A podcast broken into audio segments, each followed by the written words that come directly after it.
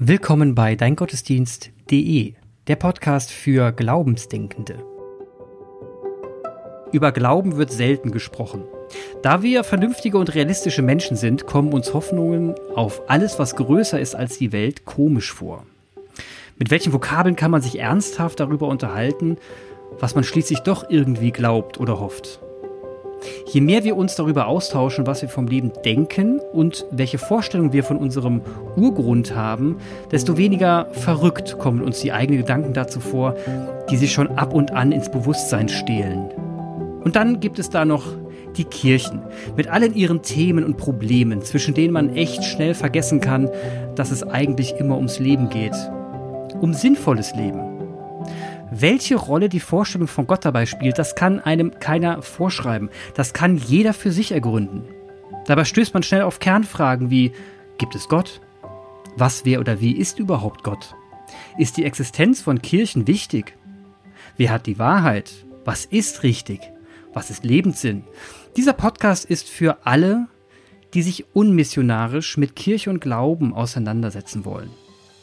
Die nicht evangelisiert werden wollen, sondern suchen, freigeistig, selbstbestimmt und vor allem kritisch. Hallo, ich grüße euch, liebe Zuhörer, zum heutigen, zur, zur Folge 0 von deingottesdienst.de und ich habe natürlich jemand dabei, weil ich alleine könnte so ein Podcast überhaupt nicht und wen ich dabei habe, das ist Jan Aleph. Jan, ich grüße dich. Hallo Clemens. Schön, schön dass, dass wir hier ja, schön, dass wir hier sind. Schön, dass wir dabei sind, genau. Jan, ich glaube, wichtig ist jetzt irgendwie, dass mal unsere Zuhörer uns kennenlernen. Ich würde dir den Vortritt lassen. Wer bist du eigentlich?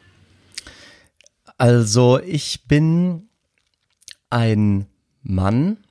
Das ist insofern relevant, weil ich Priester bin und wir über Kirche sprechen und ich aus der katholischen Kirche kommend einfach als Priester schon per se mal männlich bin dieser Tage.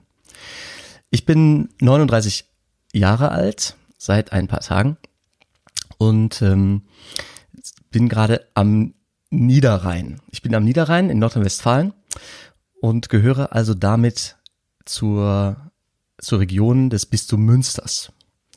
Ich ähm, habe zwei Berufe, also nicht nur, weil ich sehr gerne lange studiert habe, sondern weil ich länger brauchte zu überlegen, was ich so machen will mit meinem Leben.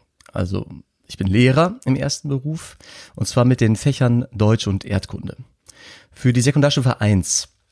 Aber ich hatte tatsächlich äh, schon während des Studiums gedacht, ich müsste das mit diesem Theologie-Ding äh, ein bisschen länger verfolgen. Das ist schon Teil meiner Biografie und habe dann auf drittem Wege als Drittfach äh, Theologie hinterhergezogen und hatte also schon die kirchliche Lehrerlaubnis fürs Lehramt, bevor ich entschied, Priester zu werden.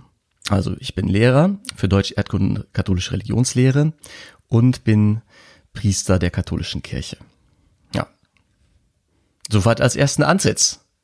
Ja, doch, das ist ja nicht schlecht. Zwei Berufe auf einmal und ich krieg gleich rote Ohren, weil ich habe vergessen, dir zum Geburtstag zu gratulieren. Es tut mir leid. ja. Herzlichen Glückwunsch nachträglich. Verzeihen ist bei uns ganz großes Thema in der Kirche. das ist schön, das ist schön. Ja, also da will ich mich auch kurz vorstellen, ähm, ich will ja nicht, äh, dass der Jan sich allein jetzt hier vorstellt und Seelenstrippe gibt, dass ich bin Clemens Weins, ich arbeite für eine Digitalagentur aus Mannheim und äh, beschäftige mich mit dem Thema Kirche und Glauben seit der Pubertät. Intensiv davor war das mehr so ein Mitge Mitgehen und äh, seit ich in einem Konfirmandengottesdienst viel gemobbt wurde, hat man sich das ganze System nochmal angeschaut und sich gefragt, wie kann sowas passieren, dass der Pfarrer da zuschaut. Und das kam so dazu, dass man sich kritisch mit Kirche und Glaube auseinandersetzt. Und das hat mich getrieben seit heute, mal mehr, mal weniger. Ähm, habe dann aber nichts in der hingehend studiert. Ich bin eigentlich wirklich ganz woanders unterwegs. Ähm, Informationswissenschaft studiert, neurodeutsche Sprachwissenschaften, Wirtschaftsinformatik, ich kümmere mich darum, dass Kunden schöne Webseiten bekommen und Plattformen, aber ich habe wirklich mit der Kirche nichts am Hut, bis auf Weihnachten und Jan. Und vielleicht noch ein paar anderen Menschen, die ich kenne, aber das kommt jetzt. Wie haben wir uns denn kennengelernt, Jan? Wie sind wir eigentlich zueinander gekommen? Ich glaube, wir sind ein bisschen übereinander gestolpert auf, auf einer Burg. Clemens und ich, äh, den Zuhörern sei gesagt, wir haben eine Burg. also nicht so wirklich haben, aber wir haben sie zumindest irgendwie in Besitz genommen und äh, äh, zur, zur Teil unserer, unserer gemeinsamen Biografie erklärt. Ähm, ich glaube, Clemens, du bist ja schon etwas länger unterwegs auf Burg Rotenfels in, in Nordbayern äh, bei Markt Heidenfeld. Und irgendwann, ich bin über meine Familie, eine Tante von mir und ihre Familie, die sind da äh, auch immer wieder ähm, dabei, Silvester dort zu verbringen und haben davon geschwärmt. Und während ich die Cousins überall anders mit hingeschleppt habe, haben die irgendwann gesagt, du kommst jetzt mal mit zu Burg Rodenfels. Und dort traf ich auf äh, verrückte Menschen, unter anderem auf dich, Clemens. Und es sei sofort gesagt, es ist schon auch ein ein kirchliches, überkonfessionelles, also das heißt sowohl katholische wie evangelische Christen äh, beheimatendes Haus. Ja, da haben Christen äh, aus dem Bundesgebiet auf den Spuren eines großen Theologen, der heißt Romano Guardini, sich eine Heimat geschaffen und treffen sich äh, mindestens einmal jährlich zur, ja, zur, zum Jahreswechsel. Da treffen wir uns. Genau, zur Silvestertagung und organisiert vom Quickborn Arbeitskreis, Quickborn Arbeitskreis e.V., bei dem ich auch im Sprecherteam war, irgendwie reingerutscht, hat Spaß gemacht, dort mitzuarbeiten, diese, diese Tagung zu organisieren. Und ich bin über meine Eltern darauf gestoßen, unbedarft in diese Gemeinschaft hineingerutscht und plötzlich waren wir da. Äh, unterhalten mit Älteren und Jüngeren, kritisch gestritten mit Atheisten und Strenggläubigen und das war eine so unfassbar bunte Gemeinschaft, dass ich nochmal ganz anders zum Thema Glauben und Kirche und Christentum gefunden habe, was das Ganze befeuert hat, dass ich mich mit dem Thema nochmal mehr auseinandersetzen musste. Und dann kam Corona. Und Corona hat so ein bisschen dazu geführt, dass ich mir gedacht habe, tja, irgendwie ist jetzt eine Zeit gekommen, da muss man einfach mal seine Ideen Taten werden lassen. Und da habe ich, äh, und da haben wir uns überlegt, naja, dann machen wir doch einfach mal sowas wie www.deingottesdienst.de. Eine Plattform, auf denen viele Gemeinden ihre Online-Gottesdienste anbieten können, dass man eine simple und leichte Übersicht findet, dass man ganz einfach auch sich diesen Gottesdienst nähern kann, dass man einfach per Klick, am besten zwei Klicks und man ist im Gottesdienst drin, sich das anschauen kann. Das ist der, Her der Hergang, weswegen auch dieser Podcast entstanden ist, weil währenddessen, während dieser Corona-Zeit, ich mit vielen weiteren Gemeinden gesprochen habe und dort mir aufgefallen ist, dass die, der strukturelle, sagen der strukturelle Aufbau der institutionellen Kirchen doch schon sehr einen starken Aufholbedarf haben. So, und deswegen sind wir jetzt da in diesem Podcast und wir wollen uns darüber unterhalten, Jan. Ja, Passt soweit. Ne? Ich äh, will noch gerne dazu äh, ergänzend sagen, Clemens, dass als du äh, das erste Mal äh, in Corona dich gemeldet hast bei mir und gesagt hast, Jan, die Kirchen sind zu, aber die Menschen, die brauchen doch irgendwie, die brauchen doch gerade jetzt irgendwie Zuspruch, wenn man muss doch was tun, da, ähm, da habe ich gedacht, krass, was ist denn jetzt mit dem Clemens los? Also, der, wo, wo nimmt er jetzt den, die, die Energie her? Denn du hattest ja durchaus, du hast einen Beruf, der es dir ja möglich macht, auch wegen Corona so ähm, durchzuarbeiten. Homeoffice äh, programmieren, äh, das Basteln an, an, an Homepages im Internet, das ist ja durchaus im, im, äh, im Homeoffice möglich. Trotzdem hattest du auf einmal einen Energieschub und äh, das würde mich auch noch irgendwann im Laufe der Zeit interessieren, aus welchen Quellen der sich so gespeist hat. Ja. Okay, da können wir auch noch mal gern drüber reden, auf diesen, wo, was mich eigentlich zu diesem Energieschub gebracht hat. Das können wir auch gerade jetzt klären. Dass ich, ich weiß es ehrlich gesagt nicht. Es war ein, ein Energieschub im Sinne von, da muss doch jetzt was passieren. Corona wird die Welt verändern und wird uns verändern, wird vieles verändern.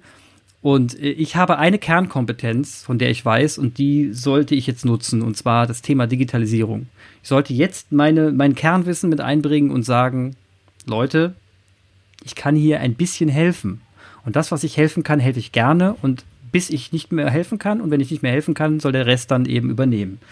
So die Hoffnung, ne? Und das versuche ich auf eine konstruktive Art und Weise manchmal auf eine sehr nervende Art und Weise, sodass man eben Dinge voranbringt. Und mein, mein, mein, mein U-Glaube war einfach, wenn man, von, wenn man von der Idee ausgeht, dass das Glaube, dass die Urbotschaft, die irgendwann mal entstanden ist und dadurch ein Christentum entstanden ist, wenn man, wenn man das, wenn man da nochmal dran zurückgeht, und dann quasi alle Kirchengebäude und Institutionen einfach mal einstürzen ließe, Natürlich nur, nur im, jetzt mal im übertragenen Sinne.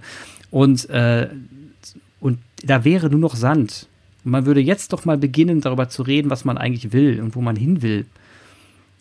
Dann könnte man auch jetzt anfangen, unabhängig der Institutionen eine Plattform zu bauen, in der sich Menschen wieder austauschen, gemeinsame Projekte finden, gemeinsam Gemeinschaft finden und gemeinsam sich darüber austauschen, was für sie persönlich Glaube bedeutet.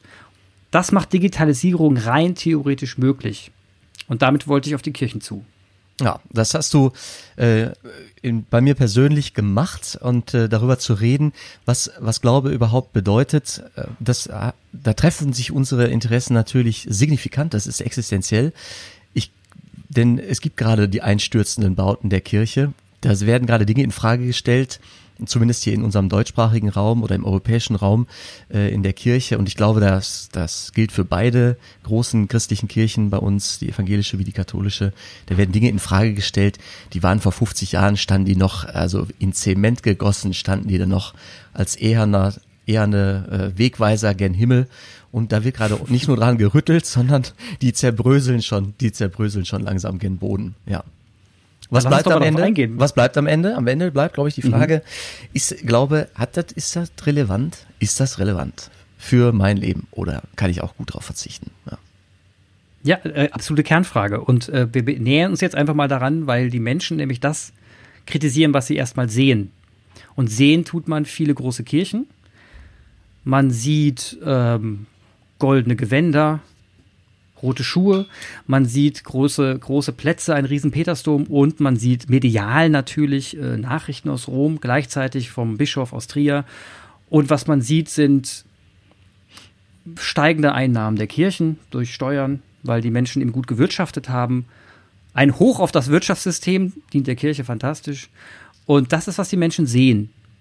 Und gleichzeitig sehen sie die leeren Kirchen, frustrierte Pfarrer und Priester und sie sehen gleichzeitig äh, marode Gemeinden. Und sie sehen Briefe, die aus Rom kommen und die den Menschen noch mal schön an auf den D-Zaun, die diese maroden Gemeinden noch auf, äh, einigermaßen am Leben erhalten. Und da reden wir gerade über den Brief, der jetzt, über das, was gerade erst passiert ist, also über die, über die Äußerung, dass letzten Endes Pfarreien nur von Priestern geleitet werden dürfen, dass Frauen da überhaupt nichts im leitenden Position zu suchen haben. Und das hat mich wirklich, wirklich tief bestürzt. Mhm. Da ja, war ich wirklich traurig mhm. und sauer. Ja. Das, äh, da bist du in guter Gesellschaft. Also von den Menschen, die sich noch zur Kirche, die sich noch zur Kirche äh, aktiv zählen, die auch noch die Gottesdienstangebote, die liturgischen Angebote nutzen, ähm, von den Leuten werden wahrscheinlich viele dieses Papier, es nennt sich Instruktio, eine Instruktio kam aus Rom in der vergangenen Woche. In der katholischen Kirche werden das viele wahrgenommen haben. Aber ähm, mein Thema sind die 90 Prozent der Menschen, die zur katholischen Kirche gehören, die das wahrscheinlich gar nicht wahrgenommen haben werden, weil sie keine Kirchenzeitung beziehen, weil sie sich nicht in der katholischen Filterblase auf äh, Facebook bewegen, wie, wie ich selbst, weil sie äh, nicht zum Gottesdienst gehen, ähm, sondern noch irgendwie nur so irgendwie aus Versehen quasi getauft sind, auch noch Kirchensteuern zahlen, aber sich mit dem Gedanken tragen, doch eigentlich vielleicht äh, auszutreten oder das gar nicht so sehr auf dem Schirm haben. Also mhm. es gibt da so, ich habe da viele Perspektiven drauf. Einmal die Perspektive ich selbst. Ich selbst finde, ähm, Frauen sollten zu Priesterinnen geweiht werden und äh, versuche argumentativ Türen offen zu halten bei Gesprächspartnern, die ich zum Beispiel in der Gemeinde finde oder äh, unter Kollegen. Unter Kollegen ist das manchmal gar nicht so ganz easy. Ähm, da gibt es tatsächlich Gegenpositionen, was, was ich, was immer wieder erstaunlich ist ähm, für mich selbst. Also das ist eine Perspektive. Dann gibt es die Perspektive der Ehrenamtlichen in der Pfarrei, die leiden sehr unter dem äh, unter diesem Zerbrösel, von dem ich vorhin sprach, und dass die Kirchen immer leerer mhm. werden und dass keine Kinder mehr da sind, äh, dass es keine Jugendgottesdienste gibt, dass quasi das Gemeindebild der 80er Jahre, dass das schon nicht mehr schon nicht mehr da ist. Die aber gerade noch aktiven, die sind dem oft entsprungen und groß geworden mit diesem Bild und haben da ihre Jugend verbracht. Und das ist jetzt ganz schade, weil da irgendwie eine Leerstelle entstanden ist. Äh, für Jugendlichen ist gerade wenig da und man muss auch sagen, das Interesse von, Jugend, von Jugendlichen ist gerade wenig da. Also eine Leerstelle. Und das lässt gerade viele sehr traurig sein in, in der Pfarrei bei uns vor Ort. Dann gibt's die Perspektive derjenigen, die wohl leiten wollten, sowohl Frauen wie aber auch Männer, die äh, sagen, boah ja, der Pfarrer, der ist hier 70 Jahre alt und der kann bald nicht mehr gehen und es wird kein neuer Pfarrer kommen. Ich würde es vielleicht tun, hätte vielleicht auch Expertise, weil ich da was gelernt habe, aber ich darf nicht. Und ähm, dann nehme, versuche ich eine Perspektive einzunehmen von den Menschen, von denen ich gerade sprach, diese 90 Prozent, die irgendwie numerisch noch dazugehören in der Zahl, denen es aber irgendwie wurscht ist. Oder auch nicht. Ich weiß das manchmal gar nicht so genau. Ich treffe die sehr selten, manchmal nur bei Partys, bei der, beim Bier oder am Rande von kirchlichen Veranstaltungen, wo sie noch so mitgezogen wurden, wegen, weil die, weil die Oma gestorben ist oder am Rande einer kirchlichen Hochzeit oder so. Äh, das sind dann interessante Begegnungen, wirklich für mich hochspannend, weil ich denke, ja, Leute, der Herrgott, die frohe Botschaft, die, die, also das ist euch gesprochen, das ist zu euch auch gesprochen. Also das sind unfassbar viele Perspektiven, ähm, die ich einnehmen kann, wenn es um solche Papiere geht, die da aus Rom kommen. Und ich muss festhalten, für, äh, also du sagst, du hast, dich hat es erreicht und äh, also mich natürlich auch. Und du sprachst von, du bist wütend, äh, bin ich auch. Vor allem, weil ich strample mich so ein bisschen ab hier vor Ort und dann sind das richtig Knüppel, die mir da irgendwo hinzwischen geworfen werden. Aber für unfassbar viele Menschen sind diese Papiere werden sie nicht wahrgenommen und sind sie total irrelevant. Ja. Das hoffe ich. Das hoffe ich wirklich, weil ich meine, zudem kommt ja noch, ich bin evangelisch. Also insofern könnte es sich überhaupt nicht tangieren. Aber das Problem ist letzten Endes, dass das ja auf alle ausstrahlt. Es ist ja nicht so, dass Rom was sagt und, und die Evangelien sind still, sondern was ich mitbekomme im persönlichen Gespräch, auch vor kurzem erst wieder, jemand aus der Kirche ausgetreten, evangelisch und Argumente war die katholische Seite. Ne? Es wurde die katholische Seite als Argument genommen für den Austritt aus der evangelischen. Darauf angesprochen hieß es dann, ja, bei den Evangelischen ist es noch genauso. Ne? Aber es ist schöner ausmalbar mit den katholischen, weil die stellen sich halt auch so breitbeinig dahin und dann kann man eben schöner reintreten. Das kann man eben bei, bei Evangelischen nicht so, die halten sich diplomatisch zurück. Aber letzten Endes, ja, stimmt, bei den Evangelischen ist es ähnlich, aber nicht genauso. Das stimmt nicht.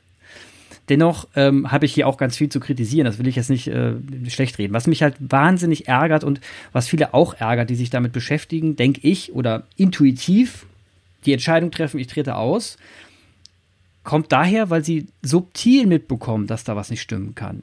Also wenn ich mal überlege, ich war auf einem, einem privaten Gymnasium, das zum Teilen vom Bistum Trier gesponsert wurde. Deswegen war es dann ein katholisches Gymnasium. Da kam einmal der Bischof zu Gast, war der Bischof zu Gast. Das war ähm, vor knapp 20 Jahren. Da kann sich jeder ausrechnen, wer der Bischof war. Kam, zu, kam dahin, äh, saß, saß bräsig auf seinem Sesselchen, schwingte sein goldenes Kreuz über seinen Zeigefinger, ungelogen, und sah aus, A, er ist gelangweilt und B, irgendwie seelenleer, ja. Und da hat man sich in dem Moment subtil gedacht, naja, ist ja auch der Bischof, ne, ist ja, kann er machen, ne? ist ja irgendwie sein Kreuz und so, passt irgendwie. Aber wenn man älter wird und reflektierter wird, dann, dann geht das tiefgehender und das tiefgehendere ist, man hat ja Google und recherchiert und dann guckt man sich mal, ja, was verdient denn eigentlich so ein Bischof? Ne? Und schluckt dann erst einmal. Kann man googeln, was verdient ein Bischof? Ne? Was verdient ein Kardinal? Und gleichzeitig hört man, zumindest kommt es bei mir an, ne? Am Ende kommt das, was, was gesendet wird über die Masten. Bei mir kommt an, Bescheidenheit ist wichtig. Ne? Sich für die Kleinsten in der Gesellschaft und die Geschwächsten einsetzen. Mal auch ein bisschen zurücktreten können. Ne? Mal, mal schauen, dass die anderen und Nächstenliebe und Spenden sammeln. Ja? Und dann schaue ich mir an, wie viel Geld pro Jahr ausgegeben wird für Bischöfe im Schnitt. Ich habe mal sowas hochgerechnet. Das kann mich jeder festnageln, wie er will. Zwischen 6 und 7 Millionen wird da irgendwas sein pro Jahr. 6 und 7 Millionen Euro pro Jahr. Und dann fragt man sich, 6 bis 7 Millionen Euro pro Jahr, was könnte ich mit der Summe eigentlich machen?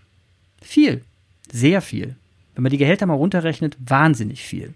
Man könnte spenden, bis der Arzt kommt. Ich will nicht wissen, wie viele Kirchen Kollekte sammeln müssen, bis sie auf 6 Millionen Euro kommen. Gleichzeitig bekommen Bischöfe und Kardinäle, was bekommen die? Einen Dienstwagen. Sie haben eine Wohnung, die sie nicht bezahlen müssen. Ich schätze, sie kriegen auch echt viel, echt viel Essen am Tag. Letzten Endes haben sie keine Familie, sie haben keine Frau, sie haben keine Kinder. Wohin wird die Kirche, wohin wird, die, wohin wird das ganze wandern, das ganze Geld? Wo wandert das? Ich schätze mal wieder zurück in die Kirche. Und dann, dann ist interessant, wer bezahlt denn das? Nein, nicht von der Kirchensteuer. Das zahlt der Staat. Das heißt, das System an sich ist so aufgebaut, dass man auf einem richtig dicken, fetten Sockel sitzt, sich gut verhalten, sich, sich entsprechend auch dann verhält, von allen Seiten zugepumpt wird mit Kohle und dann jammert, dass man die Kirche nicht mehr, nicht mehr unterhalten kann, dass vor Ort überhaupt nichts mehr möglich ist. Ich, es ist wie Gott in dem Fall. Und das kriegen die Menschen, jetzt habe ich mal Fakten genannt, ne? aber die Menschen kriegen keine Fakten mit, die haben Emotionen im Kopf äh, oder im Bauch. Die rennen mit Emotionen daraus, aber das schwingt halt einfach mit. Die Wissen ist vielleicht nur halb oder nur ein Dreiviertel davon, aber es schwingt einfach mit. Und das macht viele fertig. Und dann gucken sie auf ihre Steuererklärung und sehen dann 500 Euro mal 1000, mal 1400 Euro Kirchensteuer pro Jahr bezahlt. Die meisten mhm. haben Kinder, Familie, ne, sind, haben, verdienen, arbeiten sich einen Arsch ab, müssen ein Haus abbezahlen, aber dann steht das auf deren Steuererklärung. Dann kann ich verstehen, warum Menschen sagen, aber wissen Sie was? Ich bin ja frei. Ich kann ja einfach austreten. In der Gesellschaft ist es doch gar nicht mehr, ich bin ja auf der Party, bin ich ja mittlerweile derjenige, der einen Abklatscher bekommt, wenn er sagt, er ist ausgetreten. Ja, dann trete ich halt aus. Das Problem hat ja, die Kirche. So. Ne? Das Problem hat die Kirche. Und um da wieder wegzukommen, ich habe nur ein paar Sachen genannt. Könnt ihr euch selber vorstellen, was man machen muss, um wieder dahin zu kommen, dass die Menschen sagen, dem Verein, dem vertrauen wir auch nochmal. Da wollen wir hin. Mhm. Jan, hast du was dazu zu sagen? Ja, war jetzt ein bisschen Monolog so. so ein, du hast, ja, und äh, es war ein wilder Ritt durch äh, sehr verschiedene ja, Themen. Auch. Ne? Ich bin ja froh, dass du jetzt äh, aus dieser, aus diesem kleinen Monolog die Frauen noch rausgelassen hast. Das äh, hätte mir jetzt noch nee, gefehlt oder vielleicht, oder vielleicht dein Missbrauch ähm, als nee, nee, Themen groß, als als Großtanker, so der da im Hafen auch noch irgendwo liegt. Ähm, ja, das liebe Geld ich möchte mal von, von einer kleinen Begegnung erzählen. Das ist äh, so, weiß ich nicht, vielleicht 15 Jahre her. Äh, ich war entsprechend 15 Jahre jünger. Ähm, also irgendwas in den 20ern. Und ich war in Thésée, das ist ein Ort ähm, in Frankreich, ökumenisch, wo man als Jugendlicher hingehen kann. Das ist ein bisschen so ein christliches hm, Festival. Äh, es ist ein Kloster, man betet dreimal am Tag. Jedenfalls war ich da, seit ich 16 Jahre alt war, circa einmal jährlich und ähm, habe da auch irgendwie Gesprächsgruppen geleitet. Was ich sagen will, morgens findet da unabhängig der drei ökumenischen Gebetszeiten mit den Brüdern in diesem Kloster auch eine Eucharistiefeier in der katholische Stadt. Und es hieß, es sei ein Bischof auf dem Hügel. Ging irgendwie so die das Gerücht, es sei ein Bischof auf dem Hügel, also in Thésée, auf in diesem Ort. Da waren, weiß ich nicht, 2000 Leute und mir war kein Bischof aufgefallen. ähm, heute weiß ich, dadurch allein deswegen konnte es kein deutscher Bischof, kein katholischer deutscher Bischof sein, weil ein katholischer Bischof aus Deutschland, der hätte so eine kleine Entourage dabei gehabt, also ein Pfarrer und vielleicht noch einen bischöflichen Kaplan oder so und den hätte ich auch erkannt. Den hätte ich auch entdeckt am, an der Kleidung, am Habitus, am Verhalten, keine Ahnung. So. Ich hatte nur gehört, es sei einer da. Und dann bin ich am, weiß ich nicht, vorletzten Tag dieser Woche war ich dann in dieser katholischen Eucharistiefeier am Morgen. Bin ein bisschen früher noch aufgestanden vor dem eigentlichen äh, ökumenischen Gebet, um da an der Messe teilzunehmen. Und da äh, hat ein Mann der Messe vorgestanden, von dem es hinterher hieß, das sei der Bischof. Und zwar, ich weiß nicht, von einem, von einem, von einer französischen Stadt. Vielleicht war es Bordeaux, äh, ich weiß es nicht mehr genau. Oder Toulouse, keine Ahnung. Und am selben Tag, später im Laufe des Tages, äh, verstand ich, weshalb der Mann mir bisher nicht aufgefallen war. Der zog nämlich, umgeben von einer Schar sehr junger Firmlinge, möglicherweise 14, 15, ähm, zog er mit einem Besen, den er geschultert hatte, ab Richtung ähm, eines Toilettentrakts. Also in diesem Ort, in diesem Thésée, in diesem Kloster, da helfen die Leute alle mit, um diesen riesigen Betrieb mit den teilweise tausenden Teilnehmern aufrechtzuerhalten. Und er hatte sich da irgendwie gemein gemacht mit den anderen Betreuern und äh, hat selbstverständlich dann da Toiletten geputzt. Das war für mich augenöffnend und ich dachte, okay, Bischof zu sein, kann man auf unterschiedliche Weise ausfüllen, dieses Amt. Mhm. Und um, um, ich erzähle das, weil die, Ki die Kirche in Frankreich, die katholische Kirche in Frankreich, deutlich näher ist am armen Ideal einer Kirche, wie sie Papst Franziskus propagiert. Was schlichtweg damit zu tun hat, dass es da keine Kirchensteuern gibt. Der Staat zieht da nicht die, äh, die Steuern ein. Das ist sehr sauber getrennt, also sehr strikter als in Deutschland. Der laizistische Staat in Frankreich käme nicht auf die Idee, das zu tun wie bei uns. Das heißt, man muss wirklich in die Kirchengeschichte gucken, wie es sein kann, mhm. dass die finanzielle Ausstattung der Kirchen äh, in Deutschland so ist, wie sie ist. Und äh, man kann da weit zurückgehen. Das ist ja, ja, ja, absolut. Die Preußen-Konkordate, äh, äh, Absprachen zwischen äh, Adolf Hitler und den Kirchen, wie es sein kann, äh, dass das bei uns so ist, wie es ist. Ja. Aber es gibt auch natürlich immer Dinge auf der auf der Habenseite zu sagen. Ne? Also ich sag mal ein pragmatisches und ein ein ethisches Argument für unser System, wie wir es haben. Das pragmatische lautet: Die Kirchen in Frankreich, als Beispiel wieder Frankreich, gehören dem Staat. Die sind Eigentum des Staates, der Kommunen des Staates. Ich glaube des Staates tatsächlich, des Landes. Entsprechend sehen die Kirchen aus. Also es sind natürlich Denkmäler, Kultur, Kulturdenkmäler. Entsprechend gibt es irgendwo eine Behörde, Kulturdenkmalamt, ich, hab, ich weiß es wirklich nicht. Und wenn dann ein Dach repariert werden muss, das sind alte Gebäude, und dann läuft das nicht wie bei Notre Dame, dass da auf einmal binnen fünf Jahren das Ding wieder aufgebaut wird. Und es ist richtigerweise der Staatspräsident, der da irgendwie die Entscheidung getroffen hat und kein Bischof. Das wäre bei uns, würde das ähm, würde auch das Denkmalamt ein äh, mitspringen, wenn da der Kölner Dom abbrennt. Aber äh, ach, vielleicht ist der Kölner Dom gerade auch ein schlechtes Beispiel, weil das äh, da steckt auch schon wieder viel der Staat drin. Aber in den in, in den Dorfkirchen bei uns auf dem Land, die werden selbstverständlich von den Kirchen äh, erhalten. Ne? Und so eine Dorfkirche, also die Kirche, in der ich äh, tja, Messdiener war bei uns in meiner Heimat, die wurde jetzt kurz nach meiner Priesterweihe, das ist erst ein Jahr her, dass ich zum Priester geweiht wurde, äh, bekam ein neues Dach und wurde von innen ähm, auch irgendwie, es gab eine neue Heizung, glaube ich. Also da sind mal schnell Millionen verschwunden in so einem Dorfkirchlein. Mhm. Also wer Denkmäler erhält, der weiß, was das kostet. Und mhm. das, da stecken auch die, die Kirchenfründe gehen natürlich da rein. Ne?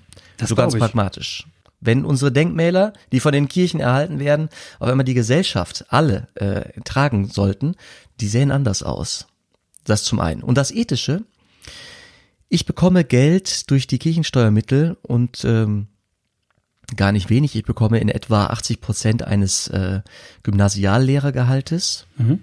was ja wirklich, ich bin alleinstehend, ich äh, habe eine Dienstwohnung und zahle so ein, wie heißt das, steuerwerten Geld Vorteil oder irgendwie so. Ja, äh, Geldwerter Vorteil. irgendwie so ein geldwerten Vorteil. Ich zahle da einen Vorteil. Ähm, ich trotzdem bleibt viel, also es bleibt deutlich genug übrig, ne? Keine mhm. Frage. Das macht mich aber in folgendermaßen frei. Ich kann sehr frei entscheiden, was ich mit meiner Zeit mache. Ich bekomme das Geld am Anfang des Monats dafür, dass ich priesterlich lebe, wie ich lebe. Mhm. Wäre ich jetzt in einem System ohne äh, diese äh, sicheren Zuwendungen, beispielsweise in den USA, dann würde mein Gehalt sich daran messen äh, und damit wachsen, was die Gemeinde so an Spenden einnimmt.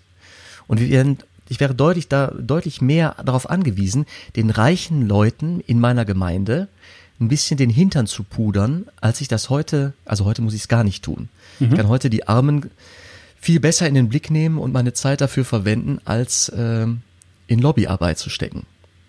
Die Lobbyisten meiner Kirche sind tatsächlich die Bischöfe. Die Bischöfe und äh, einige Angestellte in den Ordinariaten und in den Generalvikariaten. Und Damit muss ich mich nicht mit befassen. Jetzt, das äh, kann ich total gut nachvollziehen. Und jetzt stellt sich die Frage natürlich, ich stelle mir die Frage, also ich kann mir sehr gut vorstellen, warum du ähm, bis zu einem bestimmten Level, alles gut. Ich stelle mir halt nur die Frage, die muss halt einfach gestellt sein, ja, wenn ein, ein Lobbyist so viel Geld bekommt wie ein Bischof, ne, dann würde man meinen, das kriegt er, damit er nicht bestechlich ist. Somit ist es bei den Politikern so. Ne? Politiker kriegen so ein ordentliches Gehalt, äh, auch mit dem Argument, naja, da sind sie eben nicht so bestechlich. Wenn die weniger kriegen, könnte halt jeder sagen, ey, pass mal auf, ich hast noch einen Fünfer und da ist noch ein Tausender. Und dann würde ich eher dazu neigen, Ja zu sagen. Das kann aber nicht das Argument sein, warum jemand so viel verdient. Das ist wahrscheinlich, wie du sagst, historisch gewachsen schlicht und ergreifend. Ne? Es war halt immer so und es ist jetzt halt so. Ne? Bischöfe, früher waren Bischöfe ja schon fast so wie Fürsten, heute sind sie eben Bischöfe und haben eigentlich nichts mehr zu sagen, aber sind eben, verdienen eben viel Geld. Das, also jetzt mal auf, von, auf die Komplettgesellschaft gesehen, ähm, ist der Einfluss von Bischöfen ja nicht besonders groß. Ähm, da muss man sich trotzdem gerade jetzt die Frage stellen, wenn dem so ist, dann wäre es doch klug, wenn Bischöfe sagen würden, Jetzt in diesen Zeiten. Wir brauchen es nicht. Andere brauchen es mehr. Wir reduzieren unser Gehalt auf 1500 Euro pro Monat oder 2000, name it, keine Ahnung, wie viel sie brauchen zum Leben. Und der Rest, der fließt zurück. Ne? Weil wir brauchen das Geld. Wir brauchen es überall, in Kindergärten, in Schulen, überall. Und wir sind die Ersten, die damit anfangen. Diese Symbolkraft wäre immens. Und ich könnte mir vorstellen, dass viele dann sagen würden, wow, das ist wieder meine Kirche. Darum geht's. Es geht um Symbolik. Ja, dass die am Ende fünf Millionen die Welt nicht verändern, ist vollkommen klar. Aber der Abstand ist hoch, der ist zu hoch. Und da, das sehe das glaube ich, sehe ich kritisch. Ja. Ich habe was, ich, da steckt was, da steckt ein bisschen was Tragisches drin, äh, sehe ich. Die Kirche, also die Kirche, die katholische Kirche gerade jedenfalls, scheint mir nicht, gar nicht äh, pfiffig umzugehen mit so Symbolen, mhm. Äh, mit mit Symbolkraft. Das beherrschen wir gerade Überhaupt nicht. Da war Kirche, glaube ich, deutlich mal, mal deutlich besser auch in, in Deutschland. Also ich fürchte, ich, ich kann nicht ausschließen oder ich möchte nicht ausschließen, dass es nicht von unseren, wie viele Bischöfe haben wir gerade? Ich weiß 60, es nicht, mit den, Weihbisch, mit den, mit den Weihbischöfen ja. werden es äh, 60 sein. Ähm, dass, dass von diesen Leuten, von diesen, von diesen Männern nicht doch da auch der ein oder andere so handelt. Glaube ich das, auch. Das, das, ja. das will ich wirklich, äh, eigentlich sogar will ich davon ausgehen, mhm. äh, dass, dass Leute Stiftungen unterstützen und Gelder reinbuttern und sagen, weil sie sind lebenslang abgesichert. Ne? Mhm. Ne? Also das ist, äh, es geht auch nicht um Rente, sondern äh, das ist schon eine sehr sichere Sache, wenn man sein, sein Leben der Kirche, der, der Verkündigung, dem Evangelium, äh, verspricht, dann ist man da wirklich auf einer sicheren Seite. Und es wird aber so sein, dass das nicht bekannt ist. Das gilt auch für die Verwendung der Kirchensteuermittel. Ähm, da die Gelder, die werden nicht per se verschleudert. Es gibt nicht per se. Es gibt mhm. immer irgendwo Scheiße, die passiert. Ne? Das da gibt's überall, die, das ist ja okay. Äh, der, der ähm, der Limburger Fall mit, ja. mit dem Bischof Thebats van Elst, wie er da dieses Haus umgebaut hat, mhm. äh, wie die, die Kommunikation allein lief, ähm, von, von den Entscheidungen dieses Mannes ganz abgesehen. Die Kommunikation, die drumherum lief, die war verheerend, verheerend. Ja. Ich kann das gar nicht anders sagen. Ja. Ähm, da sind wir nicht gut. Symbolpolitik ist gerade nicht, unser, nicht unsere Stärke. Vielleicht kann ich, vielleicht, ich kann wieder nur mutmaßen, aber ich habe eine Idee kann mir vorstellen, woran das liegt. Ein bisschen zumindest. Ähm, wenn man davon redet, dass, dass, äh, dass, man, dass man quasi nicht eingestehen kann, dass man Fehler macht oder ganz, ganz, ganz schwer darauf eingeht, dann hat das eine, dann ist das im Rückenmark eine Art von hierarchischem Denken. Wenn man dieses starke hierarchische Denken in, in sich drin hat, dass das sogar so weit geht, dass ich sagen würde, es kommt, es ist Monarchie gleich, ne? Das heißt, es ist ein Königskult und äh, wir sind die Fürsten und, und da, da hat man sich eben mit Würde an bestimmte Dinge zu halten. Dann, dann, wenn man das im Rückenmark hat, ist es unglaublich schwer, A, transparent zu kommunizieren, weil man Fehler zugibt und auf Augenhöhe zu kommunizieren. Das wird nicht vorkommen, schon in der Sprache nicht. Und weil das in der Sprache nicht vorkommt und weil man das nicht tut, weil es unwürdig ist, glaubt, zumindest glaubt man es heute noch, das war mal irgendwann unwürdig, heute ist genau das Gegenteil unwürdig, es nicht zu machen. Ich glaube, dass da, dieser kulturelle Unterschied, der ist, ist nicht zustande gekommen. Und wenn der zustande käme, wenn man verstehen würde, dass sich die Kultur in der Realität nun mal geändert hat, Transparenz und Ehrlichkeit ist würdiger, als zu glauben, man würde die Haltung wahren, indem man jetzt seine Mischpoke rettet, indem man nichts sagt. Das muss man verstehen. Die Menschen haben sich geändert. Die Menschen im, auch in der Wirtschaftswelt, und das prägt die Menschen viel mehr als Kirche. die Wirtschaftswelt ändert sich rabi, rabiat gerade. Es ist in der Wirtschaftswelt so, dass der Vorgesetzte kaum noch vorgesetzt ist, sondern man ändert es gerade Richtung auf Augenhöhe, hierarchisch flach. Man kann definitiv, auf, als, als Azubi oder nicht, dem Chef der Firma die Meinung geigen, ohne rausgeschmissen zu werden. Und, das, ah, bitte? ich, ich falle dir ins Wort, bitte. Äh, weil ich glaube, dass du sprichst gerade für eine Branche sehr, sehr beispielhaft. Äh, Im Digitalen, im, ähm, äh, in der Softwareentwicklung. Das scheint mir eine Branche zu sein, die die sehr, die sowieso sehr nach vorne geht und Dinge ausprobiert und ähm, äh, auch angewiesen ist darauf, mhm. am, am Zahn der Zeit zu sein oder das auch zu prägen. Äh, dem Chef was zu sagen, also ich bin hier gerade am Niederrhein, mhm. äh, war vorher im Westfälischen ähm, zur Ausbildung und da gibt es viele starke, immer noch familiengeführte Betriebe so übrigens durchaus äh, so Weltmarktführer, mhm. so der deutsche Mittelstand, der gerne äh, Beschworene, ja, ja, ja, da, da sitzen einige. Ja. Und da ist äh, mit flacher Hierarchie. Nee, also ich glaube, da hast du recht, hast du recht. Ähm, es gibt natürlich äh, der, der gute Mittelstand, den du gerade erzählst, der traditionelle Mittelstand. Natürlich ist das noch nicht flächendeckend so. Ich sage nur, das ist ein Trend. Ja. Es ist nicht flächendeckend so. Aber einmal ist das in der Trend, der kommt bei mir an, der kommt bei den Jüngeren noch stärker an, der ist bei den Älteren noch weniger vorhanden. Der kommt aber stark, der drückt von unten nach oben. Der nächste Trend ist, Kinder, die erzogen werden heutzutage, werden zu einem, werden erzogen, dass sie als Individuum in dieser Welt eine Rolle spielen und dass sie die Freiheit haben, diese Rolle auszuüben. So werden Kinder sehr, sehr viel erzogen. Natürlich nicht alle, aber viele werden so erzogen. Und wenn man sich mit jungen Menschen auseinandersetzt, egal von welcher Branche her, wenn man aus deren Familienhaus die Leute mitbekommt, dann haben die ein sehr starkes Selbstbewusstsein und haben überhaupt kein Problem mit Transparenz. Beispiel, ich habe einen jüngeren Mitarbeiter oder Kollegen, Mitarbeiter beim Team, der mir gesagt hat, Clemens, es kann sein, dass ich kündige. Ich habe gerade ein Vorstellungsgespräch beim Konkurrenten. Nächste Woche ist das Vorstellungsgespräch, das und das ist das Thema. Meiner Generation ein undenkbarer Satz wäre niemals zustande gekommen. Ich hätte niemals meinem Chef gesagt, dass ich ein Vorstellungsgespräch habe. Das wäre im Nachgang passiert. Entweder hätte es geklappt, hätte ich es gesagt und wäre gegangen ne, mit Kündigungsschreiben oder ich hätte gar nichts gesagt. Der hat es offengelegt und wenn es nicht klappt, sagt er, hat nicht geklappt. Bleib doch noch hier, sage ich, ja wunderbar, bleibst du hier. Oder hat geklappt, ich muss dann doch gehen. Oder er lässt mir die Chance, noch nachzuverhandeln. Aber das ist eine Transparenz, die ich so noch nie erlebt habe. Die kommt bei dem aus einer unfassbaren Selbstverständlichkeit her. Der kommt nicht aus der Digitalbranche ursprünglich. Die Familie hat ein traditionelles Unternehmen in Heidelberg. Ne? Also nur mal so. Das ist die Erziehung spielt auch eine Rolle. Es ändert sich gerade was in der Gesellschaft sehr, sehr stark und das Gefühl von, ich habe eine Meinung, ich rede du noch auf Augenhöhe. Wenn mir jemand kommt, ist mir egal, wie viel Geld er hat, ich will ihm in der Augenhöhe sagen, was geht. Doktortitel zählen auch nichts mehr heutzutage. Das merken die Professoren auch zunehmend, dass Professoren und Doktortitel nichts mehr zählen, weil das den Studenten echt egal ist. Auch wieder mitbekommen, Live-Fall. Eine, eine Person, die doziert hat an der Universität, waren die Studenten nicht gut genug? Was haben sie gemacht? Sie haben mal recherchiert, was für Folien sie da hat und haben herausgefunden, dass es 100% Plagiatfolien sind aus dem Internet, haben sie bloßgestellt, sie hat keinen Lehrauftrag mehr. Das ist jetzt ein krasser Fall. Aber ich rede hier von Augenhöhe. Und in dieser Gesellschaft bewegen wir uns, dass Menschen, die jetzt anfangen, in Berufsleben zu kommen und Kirchensteuer zahlen, aus, weil sie getauft wurden, austreten. Die sagen, mhm. ganz ehrlich, was wollten ihr von mir? Und treten aus. Ja. So. Und das ist das Problem. Und wenn man weiter, und wie du schon gesagt hast, die Kirche hat Probleme mit Symbolkraft, wenn man auf die Art und Weise weiterhin kommuniziert und nicht versteht, dass sich da mal echt mal ein Kulturwandel vollzieht und vollzogen hat teilweise, dann ist halt gute Nacht. Und ich, ich ärgere mich halt derzeit noch, weil ich glaube, es ist machbar. Es geht ja nur, rein theoretisch nur, um Eitelkeiten.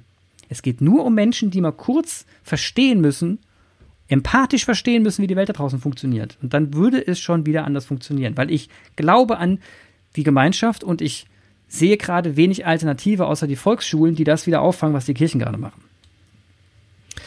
Ich bin da etwas pessimistischer. Also ich äh, will nicht deine Rede für Transparenz schmälern. Da will ich noch kurz was zu beitragen sogar. Es gab ja den die Bischöfin Margot Käßmann. Mhm die schon als Bischöfin relativ viel publiziert hat und irgendwie, die hat es hingekriegt, medial gut aufzutreten. Die war präsent zumindest. Ja. Und dann gab es ja diesen Fall, ich glaube, es war Trunkenheit am Steuer. Und das hätte ähm, wahrscheinlich auch irgendwie ausgesessen werden können. Also es kann ja, glaube ich, keiner zu schaden. Ich habe den Fall auch schon wieder irgendwie vergessen. Aber im Kopf geblieben ist mir, dass diese Frau sehr konsequent einen Schnitt gesetzt hat und es hat überhaupt, also sehr transparent, sie ist an die Öffentlichkeit gegangen, zügig in mhm. meiner Erinnerung. Mhm. Äh, und es hat ihrem, ja, sie hat das Amt aufgegeben und man kann sagen verloren, dieses äh, Bischofsamt, glaube ich. Ne? Sie ist nicht mehr Bischöfin der, der Landeskirche. Ja, hat verloren, ja. Ähm, aber es hat überhaupt nicht ihren, ihre Möglichkeit geschmälert, von der frohen Botschaft zu erzählen.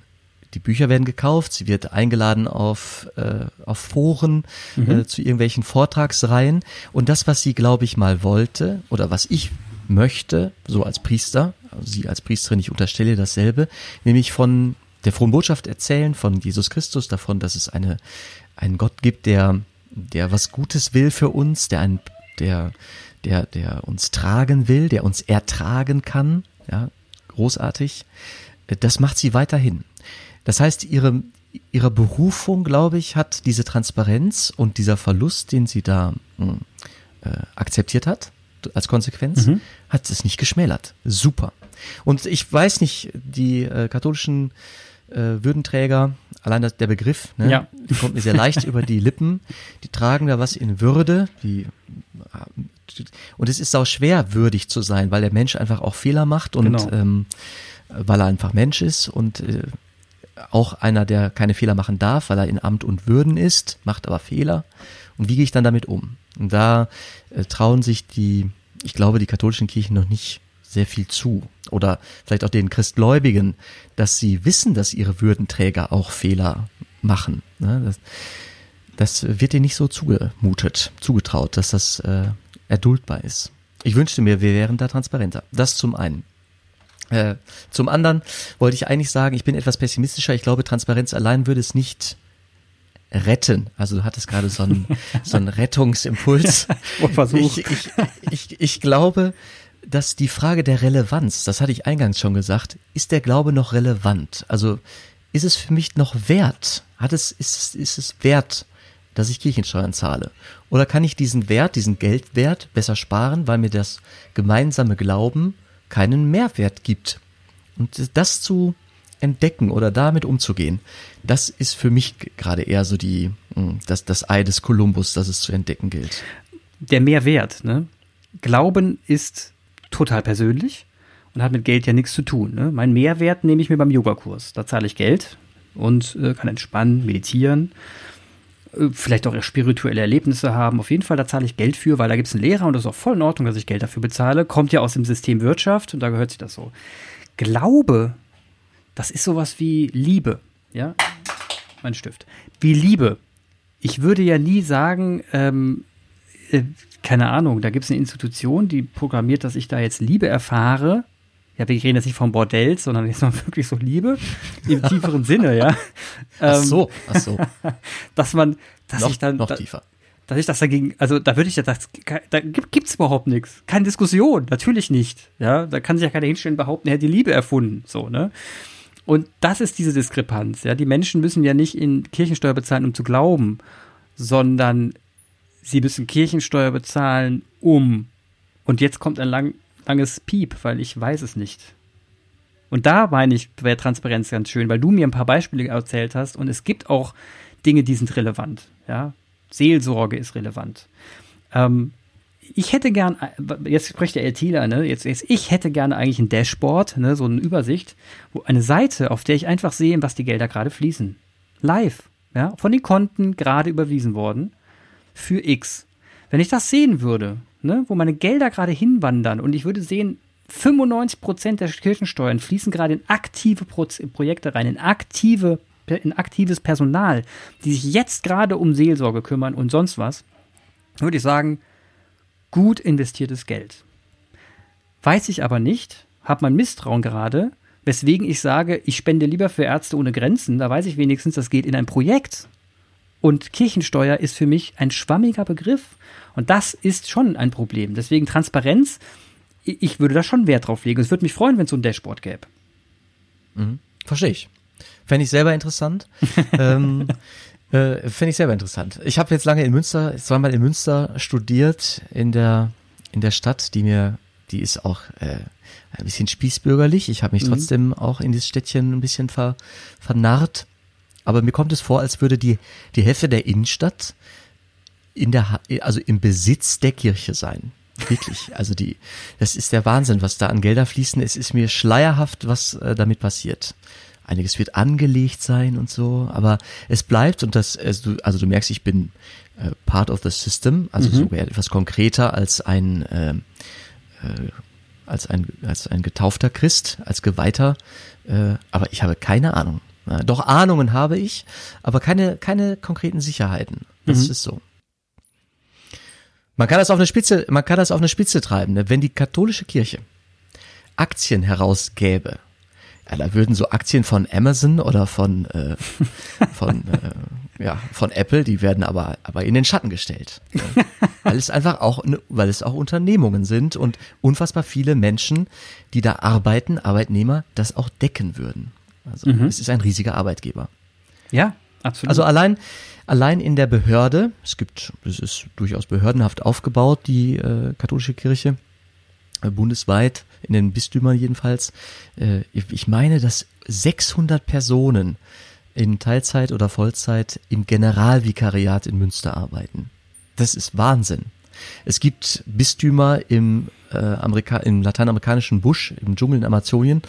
Da, da hat ein Bistum, äh, ein Generalvikariat, hat da 20 Mitarbeiter. Also das ist ein Beispiel, das unser Bischof Felix aus Münster schon mal irgendwie erzählt hat.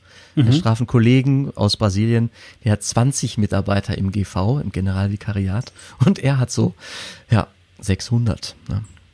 Aber was, es was machen die da an der, da? an der Stelle, an der Stelle bewegt sich was, äh, an der Stelle bewegt sich eine Menge. Äh, das ist jetzt schon klar, dass äh, durch den Wandel, durch die Transformation der Kirche, auch durch das Älterwerden und durch die Kirchenaustritte, das nicht gehalten werden kann. Und ähm, Stellen, die gerade besetzt sind, und da gibt's schon auch Stellen, die, die sind, ich will nicht exotisch sagen, und die Leute, die da sitzen, die machen auch bestimmt gute Arbeit, aber für mich an der Basis ist da wenig, wenig Ertrag, ich habe da wenig äh, Wahrnehmung von deren Arbeit, die bestimmt auch gut ist. Also beispielsweise gibt's ein Referat Männerseelsorge. Männerseelsorge. Mhm. Äh, und das ist für mich am, am, am Boden des Bistums, am, an der Basis, äh, genauso relevant oder wenig relevant wie die Stelle Berufungspastoral. Da soll jemand sein, der sich um Berufungen, also ganz konkret um Priesternachwuchs, äh, wahrscheinlich auch um Nachwuchs für Pastoralreferentinnen und Pastoralreferenten kümmert. Und das funktioniert nicht gut, denn diese Art Arbeit, die passiert einfach in der Fläche und nicht in einer Behörde in Münster. Ja. Faszinierend, da, da sprichst du viele, viele gute Punkte an. Ähm, ne, wie baut man eine Kirche, ich nenne jetzt den Begriff mal agil auf, ne, dass, der, dass man quasi die Pyramide auf den Kopf stellt und dass quasi die, die an der Front arbeiten, die meiste Macht haben und die, die nach innen reiben, den, der Front zuarbeiten. Ne? Also ihr seid ja ein Du, bist derjenige, der die relevante Arbeit macht für die Kirche. Du und viele deiner Kollegen. An der Basis.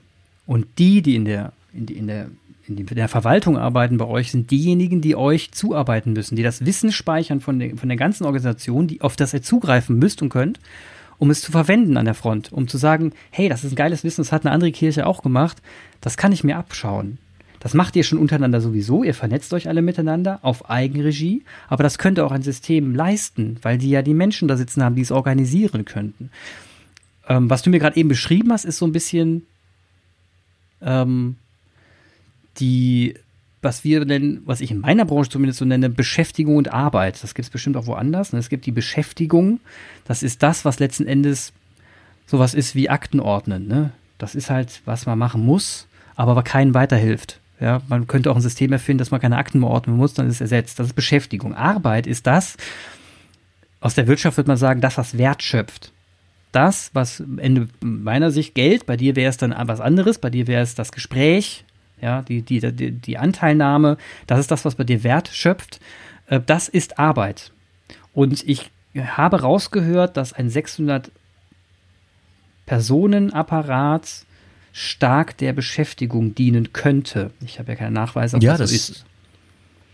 Das, das äh, kann man unterstellen. Ich kann, da, ich unterstelle das äh, in Teilen. Mhm. Es gibt rühmliche Ausnahmen oder von denen ich weiß. Das ist auch wieder in meiner Ausbildung wurde ich in einigen Abteilungen in diesem Apparat äh, wurden wir ein bisschen so durchgereicht und es haben sich Menschen mir vorgestellt und ähm, es gab da auch relevante Dinge. Mhm. Also zum Beispiel wurde, das ist mir auch irgendwie thematisch liegt mir das nahe, auch meiner meinem Alter. Ähm, die Kirchen haben, die, die Kirchen haben vor kurzem entdeckt, oh Wunder, dass sie in ihrem Angebotsportfolio wenig haben für Menschen zwischen 14, 15 und, sagen wir mal, dem Alter, in dem man kleine Kinder hat. Mhm. Also da gibt's wenige, weder liturgische noch, noch pastorale Angebote gab es. Und da, obwohl man schon, ob schon, obwohl schon absehbar war, dass die die Geldausstattung, dass die äh, mittelfristig stark einbrechen wird, hat man nochmal Stellen geschaffen. Das nennt sich jetzt so junge Erwachsenenarbeit. Sagen wir mal, das Alter zwischen 18 und 30 in den Blick nehmend. Mhm. Und da hat man äh, Stellen geschaffen und auch zwei Projektstellen im Bistum Münster irgendwie eingerichtet. Eine Stelle kümmert sich um ein, um ein Netzwerk. Also alle, die schon in der Fläche Dinge ausprobieren für, mit, für diese Zielgruppe äh, junge Erwachsene. Die haben die Möglichkeit, sich da zu vernetzen, sich zu treffen, ähm, von Erfahrungen, Rückschlägen und Best-Practice-Beispielen zu erzählen äh, und andere Leute zu, zu aktivieren. Ja, also ein Beispiel, es gibt eine, eine Jugendbildungsstätte im Bistum, die Jugendburg Gemen. Und es gibt ein Problem, die Angebote dieser Jugendburg, die sind zeitlich, weiß ich nicht, vielleicht bis 25 ausgerichtet. Ich meine, man kann sich da einmieten und kann einen eigenen geilen Scheiß machen auf diesen, in dieser Bildungsstätte. Aber die Burg als Veranstalter, die macht Dinge, zum Beispiel K- und Ostertage für bis 25-Jährige. Ich habe da selber einige Jahre teilgenommen und hatte das Glück, als ich dann dem Alter entwachsen war, dass ich teilnehmen durfte, konnte ich dann Teamer sein. Also ich habe meine Zeit an der Stelle verlängert durch Aktivität, weil ich aber auch das Richtige studiert habe. Ich war Lernstudent und war methodenkompetent ein bisschen und konnte das einbringen. Andere können das nicht und was machen die? Die werden dann ein bisschen unbeheimatet sein, wenn die 25 Jahre sind. Und dann gibt's am letzten Abend dann emotionale Szenen, wo man sich in den Arm liegt und sagt, ja, war eine geile, war eine geile Zeit und äh, auf Nimmerwiedersehen, schade. Also es hatte dieses riesige Bistum hatte nichts im Köcher, zum, als Angebot für die Leute, die da dem Alter entwachsen waren. Das hat sich jetzt geändert, äh, darüber bin ich ganz dankbar. Äh, das ist ein gutes Beispiel für diesen Be Be also Beamtenähnlichen Apparat da. Das ist, echt, das ist wirklich ein schönes Beispiel. Also ich will ja auch nicht sagen, wie gesagt, äh, da will man ja keinen diskreditieren. Es ist ja nicht so, dass das bestimmt alles ganz schlecht ist, sondern wird vieles auch seinen Sinn haben, dass es ist, wie es ist. Ähm, wir hatten es ja schon erwähnt, geschichtlich, historisch etwas gewachsen, und wenn Strukturen wachsen, dann können sie auch mal aufblähen, das ist ganz normal. Und dann gibt es halt irgendwann einen Punkt, wo man sagen muss, vielleicht sollte man noch mal entblähen. Ne? Das ist, ist halt so im Leben. So, Jan, jetzt haben wir schon echt lang gesprochen. Jetzt frage ich mich gerade, ob die Zuhörer, also ich meine, wir könnten ja noch mal eine Sendung machen, ne? Also wir sollten, ich bin nicht zufrieden, äh, Clemens, wenn wir nicht, äh, also du merkst, mein Herzensthema, wir können uns gerne an den Strukturen abarbeiten gemeinsam. Das ist gut, das ist wichtig, die Dinge zu benennen. Ich bin da, ich will da auch nicht äh, kneifen. Ja. Aber ich bin unzufrieden, wenn wir nicht auch ein bisschen mein Thema äh, mal, mal besprechen oder ich das problematisieren kann. Die Frage, äh, Glauben warum eigentlich glauben? Oder das ist ein guter wie kann man denn heute vernünftig, ja? wie kann man denn heute vernünftig glauben? Wir haben ja noch nicht mal mehr Worte dafür. Weil, also da wäre ich dir für jeden Impuls auch dankbar. Ja. Das ist nämlich eine Frage, die mich viel existenzieller und auch viel alltäglicher ähm, herausfordert.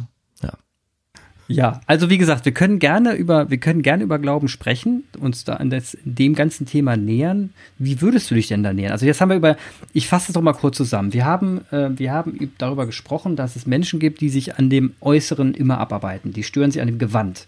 Wir haben jetzt viel über das Gewand der Kirche gesprochen, über das Auftreten in Deutschland, über die, äh, das Personal, über Gehälter. Wir haben uns darüber unterhalten, dass über das Profane, in, dem, in der kirchlichen Institution, was Menschen dazu bewegt zu sagen, warum soll ich dem Verein noch mehr Geld in den Rachen schmeißen? So. Das ist das Thema Austritt aus Kirchen. Und das ist das Thema, wenn Nachrichten aus Rom kommen, dass sich diejenigen, die sich mit Herzblut einsetzen, auch noch echt ähm, verletzt fühlen, letzten Endes. Und jetzt kommt die, jetzt, jetzt kommt die Frage, ja, wenn die Themen doch jetzt alle, sagen wir mal, reformierbar sein müssen und reformierbar sein werden, wie nähern wir uns denn jetzt dem Thema des Glaubens, wenn dieses ganze Blinky-Blinky uns nicht weiter ablenkt? Ich ähm, meine, dass der, dass die Biografie, der eigene Lebensweg, dass der nicht täglich, aber ich, also wenn ich es zuspitze, ich glaube, wöchentlich sind da Fenster, wenn ich die reflektiere, wo etwas durchschimmert, was größer ist als die Welt. Also man, es ist äh, der Begriff Transzendenz, ne, mhm. mit dem ich hier, mhm. den ich gerade versuche äh, nicht zu nennen.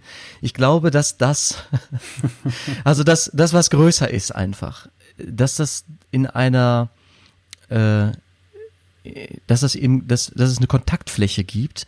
Und ich wünschte, dass wir, also ich wünsche mir, dass wir darüber sprechen mhm. können, wie Menschen das übersehen können dass mhm. die so, so unfassbar vom, vom Glauben abwenden oder das ist gar nicht so ein aktives Abwenden, sondern eher so ein, es ist einfach egal. Also es ist gar nicht in, es ist keine, es ist nicht, ich drehe mich weg und äh, äh, empört gehe ich raus, sondern es ist eher, ach, ich kann auch rausgehen, weil eigentlich ist es ähm, irgendwie egal.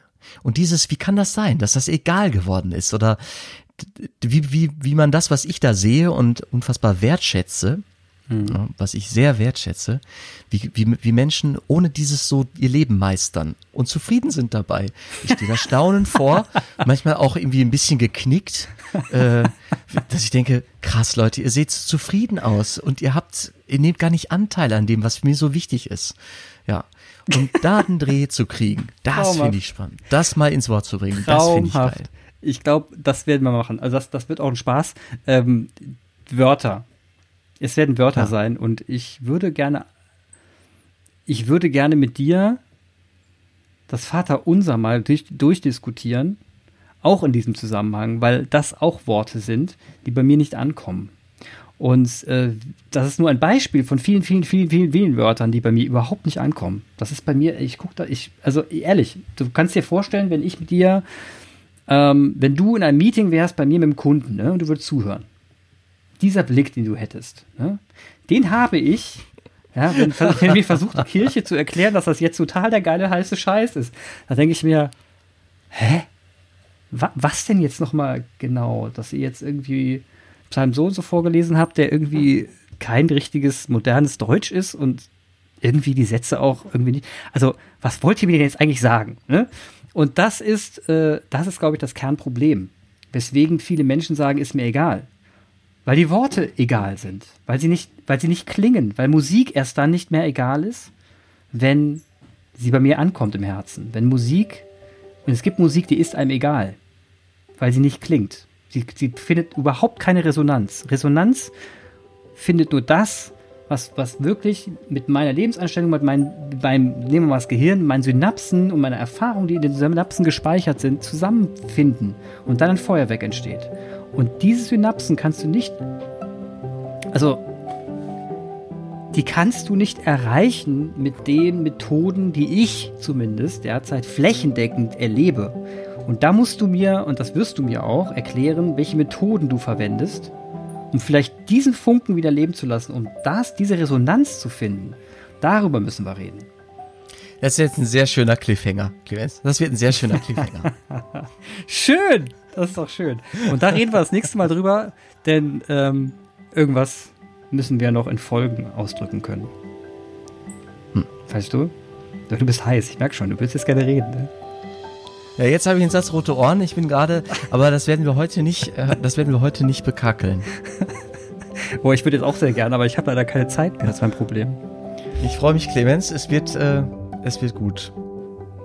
Also, liebe Zuhörer, dann bis zum nächsten Mal. Wir freuen uns sehr, wenn ihr dann zur offiziellen Folge 1 einschaltet und Jan und ich uns ausführlich über das Thema Glauben unterhalten werden